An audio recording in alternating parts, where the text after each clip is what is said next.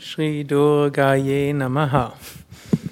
Am Freitag beginnt das neuntägige Fest zur Verehrung der göttlichen Mutter, Navaratri genannt, auch Devi Saptashati genannt. Und an diesen neun Tagen wird die göttliche Mutter verehrt in verschiedenen Namen und Gestalten. Letztlich gibt es eine kosmische, unendliche Wahrheit, die nicht in Worte zu fassen ist. Wir können zu dieser kosmischen Wahrheit auf verschiedene Weisen Bezug nehmen. Wir können sie als Vater sehen, wir können sie als Mutter sehen, wir können sie als die Tiefe unserer Seele sehen, als kosmische Intelligenz, als universelles Licht. Wir können die göttliche Wahrheit wahrnehmen als Satyam Shivam Sundaram, als das Wahre, das Schöne, als das Gute, das Liebevolle. Wir können es äh, wahrnehmen als Satchit Ananda, unendliches Sein, unendliches Wissen, unendliche Glückseligkeit. Und wir können uns aber auch ganz geborgen fühlen in dieser unendlichen Wirklichkeit, geborgen fühlen letztlich im Mutterschoß Gottes. So wie ein Baby im Mutterleib beschützt ist vor allem so ähnlich ruhen wir letztlich im Mutterleib Gottes. Die ganze Welt ist wie der Mutterschoß und wir sind dort.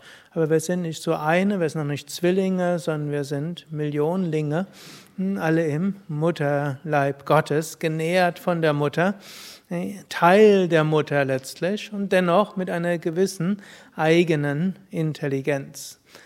Und es gibt auch eine gewisse Weisheit, warum dieses Fest jetzt an diesem im Oktober gefeiert wird. Gut, manchmal ist Ende September, manchmal Oktober, ist so ein bisschen nach Mondkalender gefeiert. So, wenn der Sommer übergeht in den Winter, also im Herbst, da muss sich auch unser Körper dran anpassen, da müssen sich unsere Energien anpassen, unsere Psyche anpassen und so ist es hilfreich, wenn gerade in dieser Zeit man die Gott, Gott auf eine besondere Weise verehrt.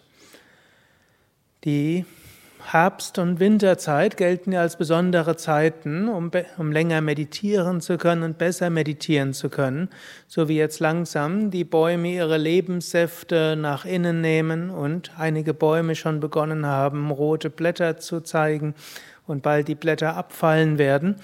So ähnlich ist jetzt so eine Zeit, wo man etwas mehr nach innen gehen kann. Wir haben jetzt noch das große Glück, gerade goldene Oktobertage zu haben, nochmal den Herbst besonders schön genießen zu können. Aber insgesamt wird es bald weniger Sonnenlicht geben, die Tage werden irgendwann noch grauer werden und da brauchen wir nicht mehr nur die äußere Sonne, sondern umso mehr die innere Sonne.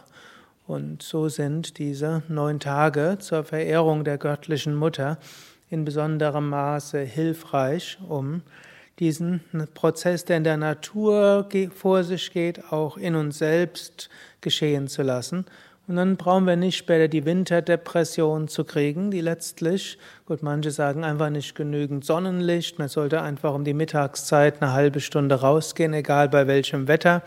Aber ich meine, es ist nicht nur eine physiologische Geschichte, sondern es ist auch etwas, wir haben viele Menschen versäumen diesen Anpassungsprozess in der Übergangszeit, die spirituellen Praktiken zu intensivieren, in der Übergangszeit diesen Zugang zu dieser inneren Sonne, dieser inneren Wirklichkeit zu vertiefen. Gut, ihr seid jetzt alle hier im Ashram. Gut, einige werden am Freitag abreisen, also am Tag, wo die, das Navaratri beginnt. Aber ihr seid in dieser Zeit hier und nehmt so eine Herbstzeit, um dort Zugang zu finden zu den Kräften im Inneren und vielleicht dann auch die Inspiration zu finden, ab dieser Woche ein klein wenig mehr zu praktizieren als vorher. Und so kann, wenn man gerade in der Herbstzeit die Praxis so vertieft oder intensiviert oder überhaupt erst beginnt, der, der Spätherbst und der Winter ganz besonders großartig werden. Hariam Tatsat.